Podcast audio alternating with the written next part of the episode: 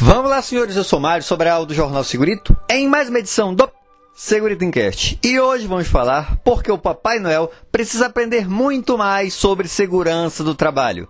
É logo depois da vinheta. Segurito, segurito, segurito, segurito, segurito, segurito, segurito, segurito. Encast. Fim de ano, iniciando as férias, sem muito ter que fazer, comecei a pensar que o Papai Noel tem muito a aprender sobre segurança do trabalho.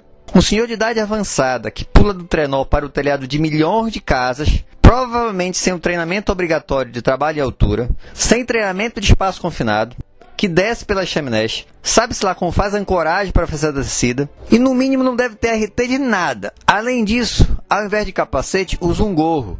Não acredito que faça a abertura da PT, da permissão de trabalho, ou mesmo que tenha um procedimento para realizar as atividades riscadas.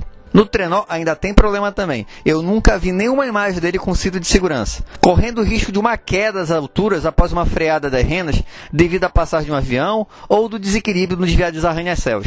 E tem mais, como é que passa a noite toda carregando um saco pesadíssimo com milhões de brinquedos, com a possibilidade até de ter uma hérnia de disco? Você deve estar pensando, ah, professor, mas ele é mágico, tá? então para ele não tem muito problema. E o exemplo, meu filho? Você, quando passa alguns segundos em um ambiente com muito ruído, não usa o protetor auricular, mesmo sabendo que não vai ficar surdo, só para não dar mau exemplo? Então, ele teria também que seguir esse exemplo. E, independente da mágica, ele tem que seguir as regras e trabalhar com redundância, ou seja, ter mais proteções. Porque vai que a mágica deu uma falhadinha, aí já era, né? Ainda tem a barba. Você sabe que uma barba daquele tamanho numa empresa seria proibida. Por quê? Porque poderia engatar em algum lugar e imagine as consequências desse tipo de acidente. E eu ainda fiquei pensando nos duendes. Será que esses doentes trabalham de carteira assinada? É bem provável que alguns tenham até síndrome de Burnout. Pois imagine a pressão para produzir milhões de presentes e ter uma data de entrega que não pode ser adiada de jeito nenhum.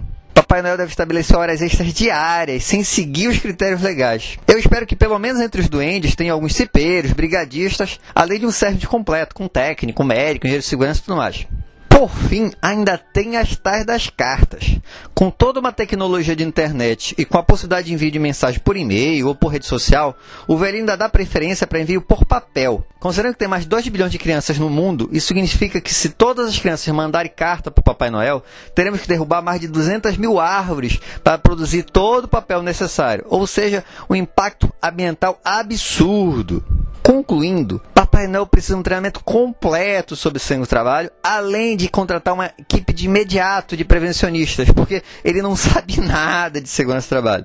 Lógico, uma brincadeira, mas sempre é bom lembrar que quando vivemos a segurança do trabalho, tudo pode ser visto por olhos mais seguros. Aproveito para desejar um excelente Natal para você e para sua família e que 2020 seja um ano de muito sucesso. Um abraço e até o próximo programa.